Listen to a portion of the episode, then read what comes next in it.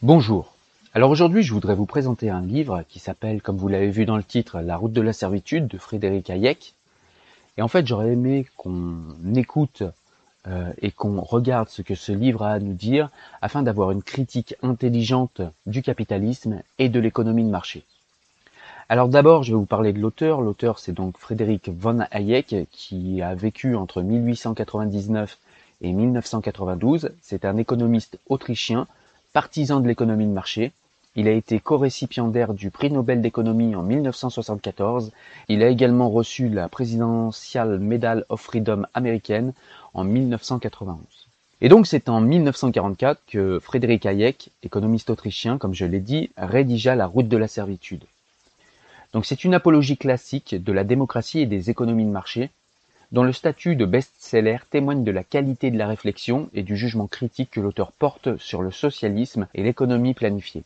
L'ouvrage mentionne par exemple l'influence de Karl Marx et d'autres philosophes allemands sur le choix des citoyens allemands à rallier le régime totalitaire d'Adolf Hitler.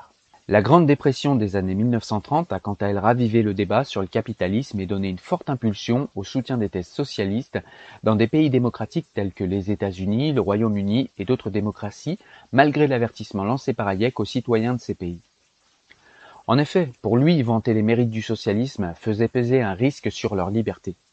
La route de la servitude comprend un avant-propos détaillé rédigé par l'éditeur de l'ouvrage, des commentaires précis du texte original, une annexe incluant de nombreux documents pertinents ainsi qu'une introduction à la version publiée en 1994, rédigée par le spécialiste en politique monétaire Milton Freeman. Je recommande donc cet ouvrage, comme je l'ai dit, à ceux qui souhaitent explorer les divergences philosophiques de fond qu'il y a entre le socialisme et le capitalisme, et à ceux qui veulent avoir une critique intelligente du capitalisme et des économies de marché.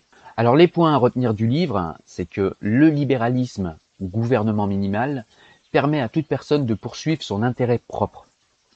Un gouvernement hybride qui combinerait à la fois démocratie et socialisme serait, selon Hayek, voué à l'échec. Le socialisme implique une planification centralisée de l'économie et bannit toute initiative entrepreneuriale. Le manque de consensus met en péril la viabilité de l'économie planifiée. L'économie planifiée va à l'encontre des avantages sociétaux de la concurrence commerciale. Durant la décennie des années 1930, l'Allemagne était régie par le gouvernement le plus socialiste au monde. Les socialistes stricts rejettent l'état de droit pour son manque de précision et de prévisibilité. Le socialisme garantit aux individus qu'ils seront à l'abri des besoins fondamentaux. Le libéralisme promet la liberté individuelle de satisfaire ces besoins fondamentaux. Le socialisme consolide le pouvoir politique. La démocratie le rend plus diffus. Garantir la sécurité absolue pour un groupe implique d'augmenter l'insécurité pour d'autres groupes. Donc en résumé, la démocratie et le capitalisme laissent sceptiques. Durant les premières années des années 1900, les Européens et les Américains optèrent de plus en plus pour des alternatives autres que les régimes démocratiques et le capitalisme. Et cette tendance a été particulièrement ressentie durant la grave récession économique des années 1930.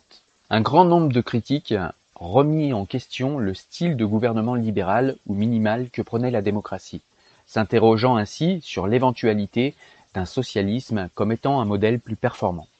Le libéralisme est basé sur la conviction que la concurrence est le meilleur moyen de guider les efforts individuels. Ce n'était que de dangereuses utopies. Pour des économies de marché telles que les États-Unis et le Royaume-Uni, un virage net vers le socialisme impliquerait d'abolir le droit de propriété et d'adopter une économie planifiée, limitant ainsi brutalement la prise de décision individuelle. Peu de nations ont intégré le socialisme dans leur gouvernance comme l'a fait l'Allemagne dans les 50 années précédant la période charnière des années 30 qui vit l'ascension d'Hitler. Le philosophe allemand Karl Marx disparut en 1883, mais sa croyance révolutionnaire dans le socialisme et dans l'économie planifiée lui survécut et séduisit un nombre croissant de partisans allemands au cours du XXe siècle. Le socialisme allemand se transforma en nazisme, subordonnant ainsi les besoins individuels de la population non pas aux objectifs de la nation, mais plutôt à la volonté seule d'Hitler. Les régimes totalitaires similaires virent le jour et donnèrent des résultats tout aussi décevants en Italie et en Russie. La majorité des gens croient encore que l'on peut combiner socialisme et liberté.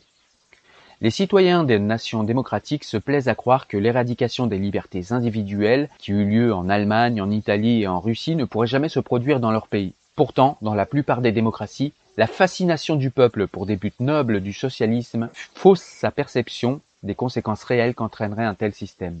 L'art impraticable de la planification centralisée, donc c'est de cela dont on va parler, et donc au début des années 1900, les partisans du socialisme donnèrent un nouveau sens aux valeurs sacrées du libéralisme. Dans la tradition libérale démocratique, la notion de liberté impliquait pour les citoyens de s'affranchir de l'ingérence gouvernementale et de poursuivre leurs intérêts personnels. Dans la théorie socialiste, en revanche, le mot liberté s'est modifié pour signifier désormais s'affranchir du dénuement.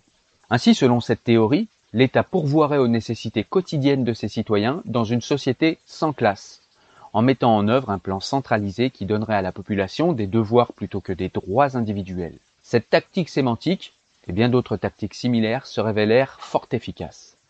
Des leaders d'opinion américains et anglais ouvrirent un débat sur les bienfaits théoriques du socialisme démocratique.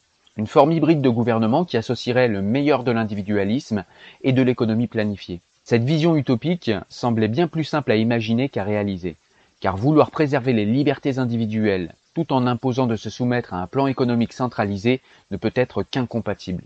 L'impulsion à la tendance totalitariste est donnée surtout par deux grands groupes d'intérêts qui sont le capital organisé et le travail organisé. Le socialisme présente de nombreuses lacunes. Il requiert par exemple de la part des travailleurs qu'ils obéissent à un plan économique centralisé plutôt que de poursuivre leurs objectifs individuels, alors même que sur le plan économique, ceci est irréalisable. Aucun plan, quel qu'il soit, ne peut en effet garantir l'utilisation optimale de la main-d'œuvre et du capital. Parvenir à comprendre la société dans ses moindres détails pour pouvoir répondre aux besoins de chaque citoyen dépasse de loin les capacités humaines. Élaborer un plan qui regroupe tous les aspects du commerce est pour Hayek irréalisable, étant donné l'incapacité des individus à s'étendre sur des questions d'ordre général touchant des intérêts de chacun. Ainsi, au lieu de se résumer à un plan central intégrant tous les secteurs, l'application des théories socialistes résulterait plutôt en une multitude de plans de moindre importance divisés par industrie ou par région, une économie de marché, basée sur l'allocation du capital, la fixation des prix et la récompense de l'effort et de l'ingéniosité serait en revanche bien plus efficace. Le libéralisme a favorisé le capitalisme en stimulant le développement de l'activité économique basée sur le marché, qui est l'antithèse même de la planification centralisée. Des progrès sociétaux considérables ont été rendus possibles sous l'impulsion énergétique du développement économique spontané et les rendements de la production à grande échelle ont généré une concentration du pouvoir industriel. Les partisans du socialisme soutiennent donc que cette orientation naturelle axée sur le monopole témoigne de la transformation inéluctable de l'économie de marché en économie centralisée. Le libéralisme impose toutefois des limites aux acteurs économiques. Loin d'accorder aux entreprises le droit de faire ce qu'elles veulent, les gouvernements libéraux condamnent toute forme de pouvoir monopolistique et autres abus des mécanismes de marché. De même, en encourageant la concurrence bénéfique, ils s'assurent que les entreprises garantissent la sécurité de leurs employés et l'intégrité de leurs produits et services. Même en y ajoutant quelques éléments de réglementation, la concurrence d'une économie de marché peut certainement générer des résultats positifs. Toutefois, une réglementation excessive peut produire l'effet inverse. Le chômage représente clairement un fléau social et créer les conditions commerciales idéales pour favoriser l'emploi devrait être la priorité absolue. Cependant, la recherche de l'idéal collectiviste du plein emploi à tout prix, sans tenir compte de son impact négatif sur d'autres priorités publiques, se révèle être une piètre politique. Peu de caractéristiques permettent de distinguer aussi clairement le libéralisme du socialisme, si ce n'est leur approche individuelle de l'état de droit, en d'autres termes, l'application de la loi officielle portant sur certaines situations et non sur certaines personnes. Le système de justice dans l'état de droit est transparent et chacun sait à quoi s'attendre dans une situation donnée. Appliquer l'état de droit est une meilleure façon de résoudre les problèmes et les excès de l'économie de marché que de simplement éliminer les marchés en optant pour le socialisme. Un organisme central de planification socialiste peut difficilement se conformer à l'état de droit car les décisions sont évaluées de manière individuelle et sont imprévisibles. Dans un tel système, l'organe de planification invoque des circonstances plus qu'il n'invoque la loi pour se prononcer et détermine ainsi arbitrairement du sort de chacun. La tragédie de la pensée collectiviste résulte d'une focalisation simultanée sur des objectifs sociaux raisonnables et de son manque flagrant de respect pour la vérité, moteur nécessaire au développement de la raison. Les responsables de la planification, bien intentionnés, insisteront sur le fait que ceux qui pratiquent un art ou une science doivent, ce faisant, répondre à certains objectifs fixés par l'État, sans se rendre compte que leurs exigences apparemment rationnelles freinent en réalité toute initiative individuelle. Cependant, la tendance en faveur du totalitarisme au sein des nations démocrates se poursuit, largement soutenue par deux pôles d'intérêt particuliers, le patronat et le syndicat. Certains adeptes du totalitarisme prétendent que son succès dépend du leadership qui s'y rattache et qu'il doit sa mauvaise réputation à des individus tels qu'Hitler et autres despotes. Ce raisonnement ne donne toutefois pas d'explication quant à l'évidente carence de bons dictateurs. Les régimes totalitaires, qu'ils soient socialistes, fascistes et apparentés, encouragent les citoyens ordinaires, peu qualifiés, à occuper des positions dirigeantes au niveau national. Les leaders médiocres sont parfaitement adaptés au régime totalitaire s'ils parviennent à s'identifier à de larges groupes de population homogènes et peu éduqués qui partagent leurs avis sur des questions publiques. Il est plus facile pour les dirigeants totalitaires de recueillir le soutien des classes populaires que celui des classes bénéficiant d'un niveau d'éducation plus élevé. En effet, les classes populaires épousent des opinions semblables, alors que les classes éduquées partagent un large éventail d'opinions différentes.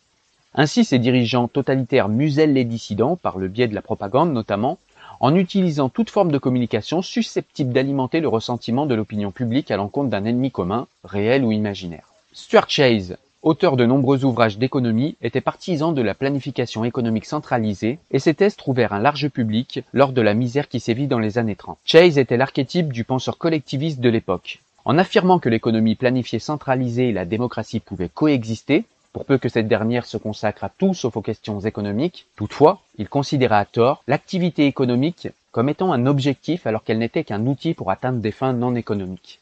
En effet, dans une économie de marché, les individus prennent un emploi par intérêt propre et non pour améliorer le profit de leur employeur ou pour contribuer à l'économie du pays. Ils peuvent ainsi prendre un emploi ou le quitter comme cela leur plaît, et non se conformer à un plan économique imposé par le gouvernement. L'appel au dictateur économique est un stade caractéristique du mouvement vers le planiste. En offrant un choix vaste, l'argent représente bel et bien l'un des instruments fondamentaux de la liberté. Dans une économie planifiée, les dirigeants décident de ce qui doit être produit et en quelle quantité.